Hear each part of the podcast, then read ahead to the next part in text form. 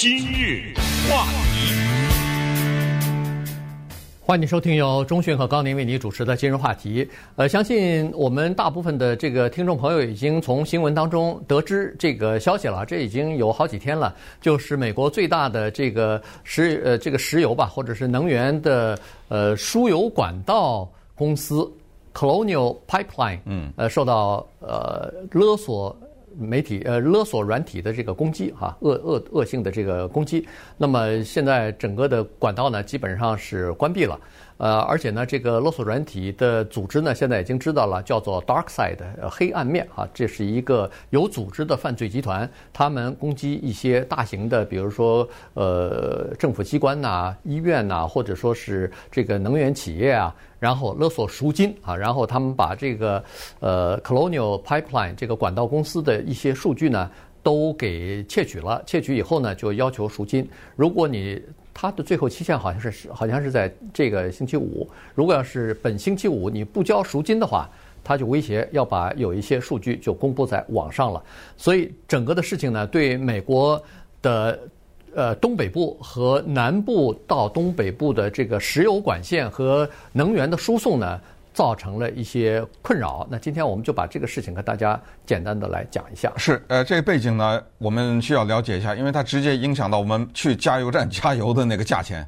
实际上，在东北啊、南部啊一些地方，油价稀里哗啦涨啊，现在。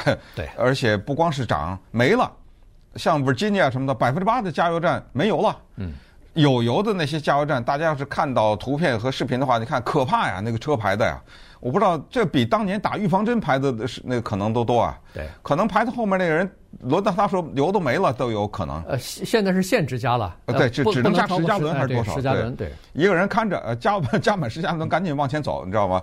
只能变成这样了。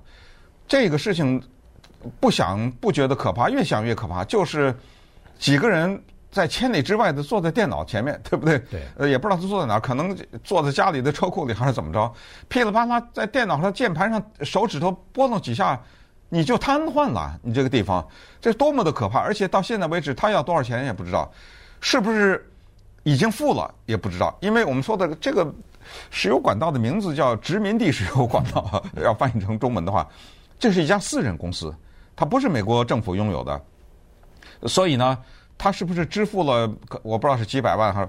这个就是勒索软体啊，有一个呃比喻最你能理解，就是一个人进到你家，把你家锁换了，他里面的东西呢，他知道呃什么东西放在什么地方，然后他就是说，你给我一些什么什么多少多少钱，我给你这把钥匙，我给你这个新的锁的钥匙。呃，简单讲，你理解就这样。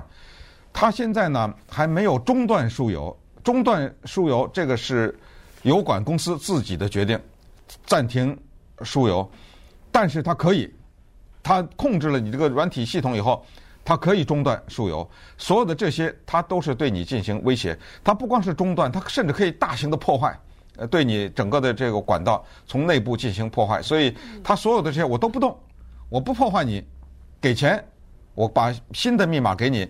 你上去以后，你赶紧修改密码。但是我们普通的百姓觉得最不可思议的就是他怎么可以进去，对不对？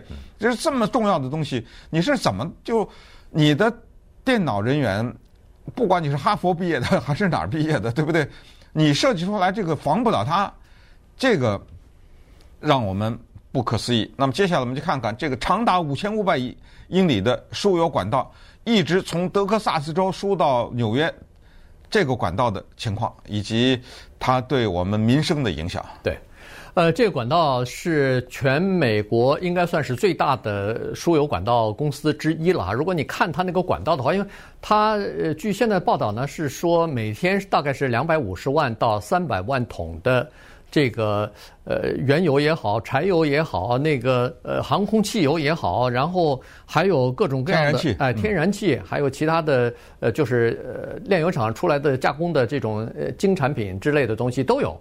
呃，你看它那个管道的话，你好像觉得哎，这是怎么输啊？这是哦，呃，三点到五点是输柴油，五点到八点不是的。它你看它那个管道。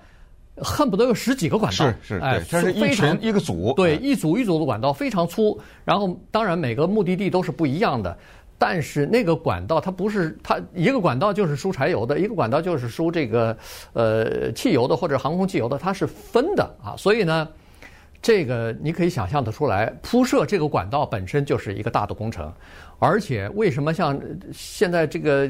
这么集中依赖这样的管道输油公司呢？是因为各个州在恨不得一百年前就已经下旨下了这个禁止令了，就是限制各个州自己去铺那铺设那些管道，然后在就是输输油的过程当中，州与州之间还有一些呃限定，也就是说你不能完全。呃，用那个卡车去输油去，所以你看这次那个殖民地管道公司说我暂时停止供油的时候，马上这个呃拜登总统就宣布十八个州进入紧急状态。进入紧急状态是什么意思呢？就是说在紧急状态的时候，您的那些公路运输油的一些限制措施可以临时的解除。嗯，呃，现在一般都是解除到五月十八号，就解除到这个周末了，等于是。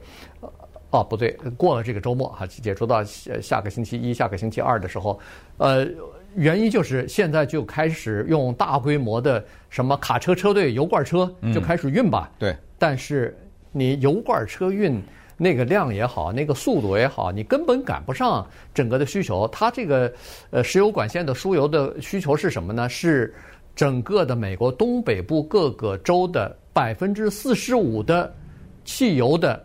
这个供需供量供应全是靠这个公司来输进去的。对，这再一次证明了一个真理，就是最大的优势有的时候就是最大的劣势。比如说，我们现在国际网络啊、什么电啊、什么带给了我们无限的方便，但是有一天啪的一停电，全完，对，对不对？对就这样。那么最大的优势是什么呢？就是一九六一年修建的我们说的殖民地输油管道。第二次世界大战以后，美国大兴土木。我们知道多少著名的高速公路都是在第二次世界大战以后完成。那一九六一年修建的这个输油管道也是这样的，它带来了很方便，它可以让在德克萨斯州炼油厂炼好的这个油，我不知道它是用什么开关呢，还是什么唰的一下 运到纽约去了，你知道吗？长达五千五百英里，这样的结果是什么呢？这样的结果就是在过去的二十多年以来，慢慢的了，它是一个缓慢的过程，在什么宾夕法尼亚呀、新泽西呀、弗吉尼亚这个地方的炼油厂就关了。对，因为它这个里面两个原因，它炼的是什么油呢？这些地方炼的是进口的油，什么加拿大的呀、南美的呀，呃，什么它炼这个。可是呢，在过去的多年以来，美国它自己开发的油跟上来了。这什么页岩油啊什么的，它不怎么进口了，这都是好事儿。但是好事儿在一个电脑骇客或者一个群体的骇客就啪的一下就变坏事儿。因为好事儿什么？就是你看你的电炼油厂关了，不不需要了，不进口了，你别炼了，我这都炼好了，我就运给你就完了，也不用卡车呀，这输油管对不对？对，哗的一下就给你输过来了，炼油厂也关了，油也便宜了，也方便了老百姓。可是，当这个输油管出了问题的时候，完蛋了啊！一下子，你看刚才说全国的紧急状态，包括什么环保署啊，国家的环保署都说一切跟环保相应的这个这个油的规定全没了，暂时没有了啊。然后一些州就受影响的这些州，什么油税，油税就是油的税啊，高达百分之二十的有的。对，汽油税嘛。呃，在什么几个礼拜多，反正多长时间内没了没了，这样便宜嘛？因为。这些加油站哄抬物价，抬 对不对？现在就是你敢增加物价，我就抓你。现在就严打，叫做滥滥涨价这个现象。对，因为这个就造成一些恐慌性的这个抢购。呃，刚才说的大排长龙，呃，限制购油，就是这个。就是这个，就跟就是跟当年抢那个卫生纸一样，没错没错，这就又让人想起来，就是一九七三年的这个石油危机啊，就是当时的时候呢，也就是其实石油供应是没问题的，现在美国政府一直在说没问题，我们的石油生产都没问题，现在只不过是这个管道临时关闭了，我们有的是石油，都在那个炼油厂的油罐里头，而且战略储备油也很多，哎，对，战略储备油现在也可以释放出来，没有任何问题，大家不要抢购，但是没办法。法，老百姓就是这么的呃恐慌啊，然后抢购。七三年的时候，我记得就是。他当时做了一个计算，就是一般来说，我们都是呃平均下来，我们的汽车里边的油应该是半缸油。嗯。有的人是刚加满，有的人是跑了一半了，有的人是快空了要去加油，大概平均是一半油。可是我们心里头如果担心明天的油价 会涨价，或者明天可能就没有油的时候，我们就想时刻把这个油缸给加满。是。可是你这半缸油，每个人都加半缸油的话。那整个的石油的供需关系一下就就给破坏了，你人为的就制造了这个恐慌的情绪和石油短缺了，这个就是现在美国的南部和东西部所发生的情况。今日话题，欢迎继续收听由中讯和高宁为您主持的今日话题。这段时间跟大家讲的呢是美国的恨不得是最大的一家呃石油输。输油的管道公司哈，Colonial Pipeline 呢，呃，受到了恶恶性的这个呃这个勒索软体的攻击以后呢，临时切断了所有的供油的系统哈，然后呃他们说是逐渐的会恢复啊，希望在呃这个周末之前呢，逐渐的全部恢复，呃，但是要看具体的情况。再说啊，呃，到底会不会支付赎金，现在还不清楚。白宫呢也没有给出一个具体的建议，或者说是给了，但是没有公布出来。反正就是，呃，我看那个美国的市长协会，他们有一个公开的呃一个声明，是建议不要给。原因就是说，你如果给的话。那等于是滋长了、助长了这些人的气焰嘛？那他认为说啊，我随随便便袭击你一个这个能源公司，我就可以拿到数百万、上千万的这个赎金的话，那以后我就找着瞄着这些公司。呃，你可以想象，像电力公司如果要被他这么一弄的话，那还得了啊？那你记得几年前的索马里海盗吗？啊，对，该给就得给啊。但是对，但是对这个船的东家来说，对整个这个 Colonial 呃 Pipeline 公司来说，他认为如果要是自己。停产这么长时间的话，可能造成更大的影响，或者经济损失更大的话，从他的角度来讲，他给算是一个呃比较快，而且是简便，同时又是便宜的一个方法。而且这些骇客呢，他们也知道，他有的时候要的价不是嗯高的漫天的啊，他知道是对你不会有重大损失的那种价格，就是你可以接受的这种价格。对，尽管也是呃割了肉了，但是你还是可以接受啊，大概是这种情况，所以。那这个情况咱们还不知道，但是呢，如果要是短期，呃，就是比如说一个星期之内可以解决这个问题的话呢，对整个的影响，对美国的经济的影响什么并不是很大。但是如果时间长的话，影响就会比较大了。首先受到影响的就是美国的一些航空公司和机场，因为在东呃东北部和亚特兰大这些地方的这个国际机场啊，他们的航空汽油，从这个资料上来看，我们看的这个资料上说。那是直接用那个，就是这个管道直接输到那个，呃，航就是那种大型的机场里面去的，所以它不是一辆一辆的那个卡车运过去的，它是输油管道直接就到了机场了。然后，因为这个机场里边可能有几十家航空公司，几百个航班到了这儿以后都要加油，所以呢，它的用量比较大。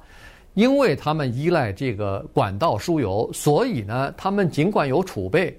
呃，以防不时之需，但是这个储备不多啊，大概只有三四天的量，所以现在的情况就是，有好多航空公司已经说了，他们做好最快的打算，已经开始空运汽油，就是航空汽油，从其他地方运到这个机场里边，供他们的航班使用了。嗯，依赖啊，这二字非常重要，就是现在呢，刚才说的那些地区依赖的是一个州，叫德克萨斯州。